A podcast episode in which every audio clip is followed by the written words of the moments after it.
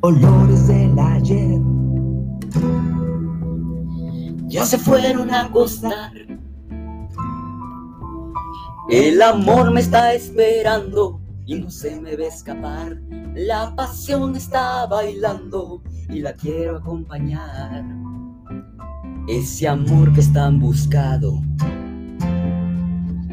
hoy lo pienso coronar.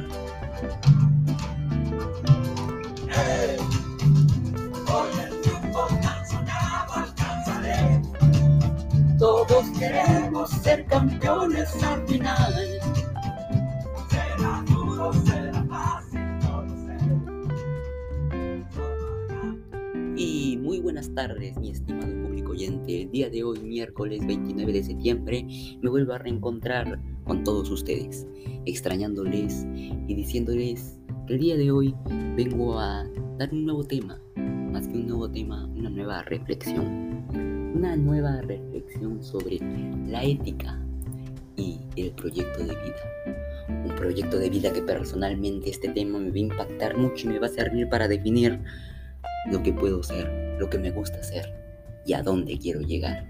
Y esto va igual para toda persona que tenga una meta o un proyecto de vida, una misión, una visión y lo quiera completar. Esto va para ti. Para esto están diseñadas Cuatro preguntas. Preguntas que nos van a ayudar y nos van a servir de mucha ayuda para entender mejor este tema. Desde mi punto de vista personal, los haré reflexionar a ustedes y ustedes cualquier cosa me mandarán un mensaje dándome sus puntos de vista en mis redes sociales. Los estaré escuchando atentamente.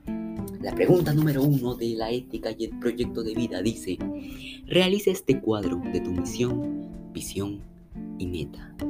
Pues personalmente así se los digo. Mi misión, cada uno primero tiene una misión. Una misión que quiere completar y quiere llegar a esa misión. Ese proceso que tienes que llegar sí o sí ahí. Ese sueño. Mi misión es ingresar a la carrera de Derecho, demostrando mis conocimientos en ello y, y convertirme en un abogado de bien. Mi visión es la responsabilidad dentro de mis años de estudio y fuera como una persona de bien, la empatía, para así ponerme en el lugar del otro y brindarle mi apoyo, defendiéndole en lo que necesite. El respeto que siempre debe de haber hacia cualquier persona sin distinción alguna, etc. Y mi meta, mi meta es ser un abogado exitoso que defienda con justicia y responsabilidad a la persona que necesite de mis servicios. Pues personalmente yo quiero estudiar la carrera de Derecho ser un abogado como mis padres y defender al indefenso, proteger al que no puede ser protegido, siempre con la ley a mi lado. La pregunta número dos dice, ¿te consideras una persona reactiva o proactiva? ¿Por qué? Personalmente yo me considero una persona proactiva. ¿Por qué?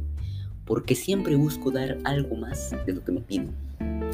Ya, esto al comienzo se volvió, les cuento que se volvió algo estresante, porque desde la primaria me educaron así, más que todos mis padres, tienes que ser responsable, sí o sí es responsable. Pero después de la responsabilidad, yo entendí de que con eso como que es suficiente, hay que dar algo más. Y me sentía en la facultad y en que sí podía lograr hacerlo. Fue así como cuando entendí de que debía hacer todo lo que haga, debía dar algo más de mí. Por ejemplo, en mis este, cursos escolares, lo que me piden, yo doy algo más. Por ejemplo, en el deporte, si me pides hacer tantas series, te hago una serie más. ¿Por qué? Porque siempre damos algo más, un conocimiento, algo que no nos pidan, porque es importante, ya sea en la ayuda de tu casa, tu mamá, mamá te pide, por ejemplo, lavar el servicio, tú lávalo, sécalo y trapea la cocina, ayudándola y demostrándole su amor. Una persona proactiva siempre, para ver sus actitudes del futuro, las construye desde hoy. Y yo desde hoy día construyo mis actitudes. Construyo desde un simple hecho como hacer un marco, un vocabulario, un decorado especial, una creatividad demuestras que ese curso no lo llevas como algo más, sino lo llevas como algo especial que va a marcar algo en ti. Bueno, pasaremos así a la tercera pregunta. ¿Cómo consideras la felicidad en tu profesión o vocación? Pues la felicidad yo lo considero lo más importante, ya que eso me permite desempeñarme con una sonrisa en la cara que demuestre que la carrera que elegí es porque realmente me apasiona. A veces veo colegas de mi papá, veo hasta mis propios tíos que estudiaron, pero no les gusta lo que hacen.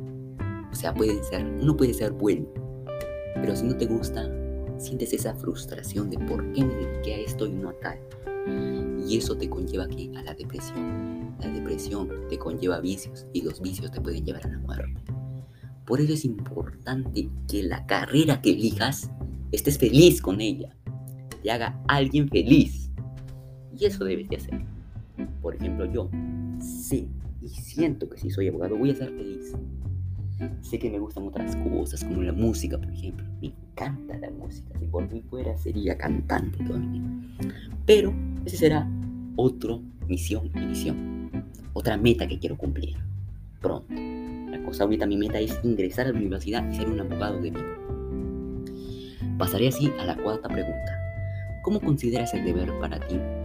El deber lo considero una parte esencial en el crecimiento personal de cada uno de nosotros. ¿Por qué? Porque si bien es cierto cuando te dicen un deber, tú lo relacionas con una obligación. Una obligación que si no la realizas vas a tener una sanción. Pero yo lo tomo el deber como una enseñanza. Una enseñanza que te permite cada día superar. Que te permite tener un hábito. Ese hábito que sin que te des cuenta, luego vas a ir formando más hábitos. Y la acumulación de hábitos buenos es lo mejor. ¿Por qué? Porque así no simplemente vas a ser un gran profesional, sino una buena persona. Porque he visto, si se dan cuenta actualmente, hay profesionales. Tenemos profesionales en cantidad, pero tenemos buenas personas. Tenemos seres justos. Tenemos seres honestos. Tenemos seres empáticos. Así es que por favor, yo les digo a ustedes de que reflexionen, sean personas de bien y estén comprometidos con que el deber no es una obligación, es una enseñanza para cada día ser mejor.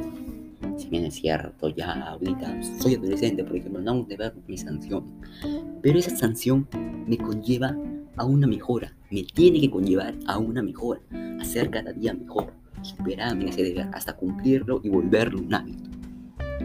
Bueno, señores, estos fueron cuatro puntos que quiero dar a reflexionar y ahora me despido de todos ustedes. Agradezco que me hayan escuchado, que pasen una increíble tarde y cuídense. Hasta la próxima, gracias.